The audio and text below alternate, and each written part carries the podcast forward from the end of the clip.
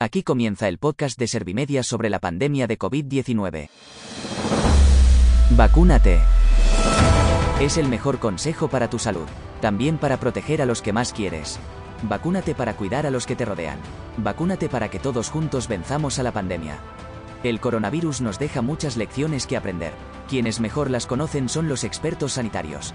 Con ellos te ofrecemos información fiable y rigurosa para que nadie te confunda con mentiras. También damos altavoz a colectivos vulnerables como las personas con discapacidad. Queremos conocer su realidad en la pandemia y reforzar su protección. Porque la COVID-19 y el virus de la desinformación son una doble amenaza en estos momentos. Te presento a Almudena Hernández, periodista social de la agencia Servimedia. Hola, muy buenas. Estados Unidos está vacunando a los niños contra la COVID-19 desde hace semanas y la Agencia Europea del Medicamento también ha dado el visto bueno para poner la vacuna de Pfizer a menores de entre 5 y 12 años. Ahora tendrán que ser las autoridades sanitarias de cada país quienes decidan. Los participantes en el séptimo programa Vacúnate que hacemos Servimedia y Maldita.es con el apoyo de Google sostienen que la vacunación infantil contra el coronavirus suscita un debate ético.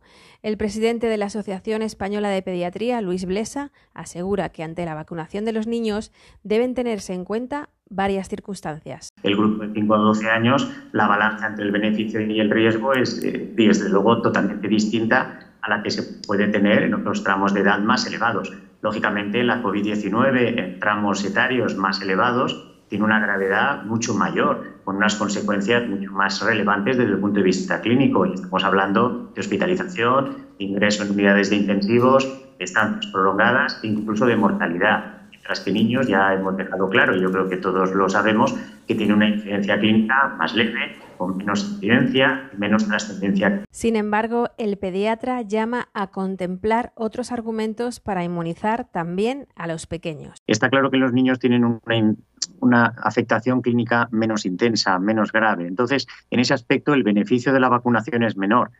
Pero también es cierto que hay otros beneficios posibles de la vacunación, que lo ha explicado muy bien Manuel, como puede ser que en estos momentos los niños están en desventaja frente a los adultos. Son el único tramo de edad que no están vacunados, entonces eso les condiciona que les limita un poco sus posibilidades de, digamos, de asistencia a las escuelas, los eventos deportivos o a las reuniones familiares, etcétera. El pediatra Manuel Gijón ha coordinado en el Hospital 12 de Octubre de Madrid el ensayo clínico que ha permitido tener evidencia científica sobre la vacuna infantil de Pfizer.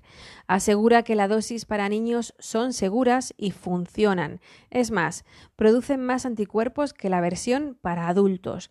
Por ello, este doctor cuestiona si deben continuar las restricciones para los más pequeños, teniendo en cuenta también que la evidencia científica ha demostrado que no son supercontagiadores y que no les afecta tanto la COVID-19. Y lo clave con los niños es comprobar si estas vacunas, que ya sabemos que no son esterilizantes, la vacuna de Pfizer, pues que no previene el contagio eh, eh, más que en un 60-70% eh, con las nuevas variantes, si en los niños esos porcentajes son mejores, si la vacuna sirve para protegerles no solo de la, no de la infección grave, que sabemos que en muchos casos no la van a tener, sino les va a proteger de contagiarse que es quizá el quid de la cuestión para ellos. ¿no? Es decir, si les vamos a proteger del contagio, entonces a lo mejor eh, el beneficio puede superar en cualquier caso al riesgo. El doctor se pregunta si hay que mantener las medidas también para los niños. En la misma línea se pronuncia el director del Centro de Recursos Educativos de la ONCE en Madrid, Germán Moya. Aunque no haya tanta prisa en vacunar a la población infantil, cree que habría que plantearlo especialmente para los colectivos como los niños con discapacidad que atiende su centro. Sí que tenemos un colectivo que está siendo privado de una infancia más normalizada, más de, jugar, más de lo que había prepandemia, porque sí, porque efectivamente tienen menos riesgo y porque vamos más despacio. Pero yo creo que no debemos tener miedo precisamente por eso, porque eh, se agudiza el ingenio, porque se avanza y porque este tipo de medidas es donde nos pone a prueba la humanidad y, hemos avanzado mucho eh, con los mayores y creo que en la misma situación debemos atender ya a los niños para no privarles de esa normalidad en su crecimiento, que yo creo que es fundamental. En lo que coinciden los expertos es que los niños necesitan hacer vida de niños, relacionarse, jugar, convivir. Por eso el pediatra Manuel Gijón retoma el debate y añade cuestiones no médicas para vacunar a los niños. Que debemos de plantearnos hasta, hasta cuándo y hasta qué punto queremos eh, mm, eh, seguirles obligando a, a, tomar estas medidas y si tenemos un arma terapéutica o de protección a nuestra disposición para ellos, que nos pueda permitir relajar estas medidas con ellos, si no nos vamos a plantear utilizarla. Llegados a este punto tenemos evidencia científica. La pandemia amenaza con nuevas cepas como Omicron y repuntes al alza en todo el mundo.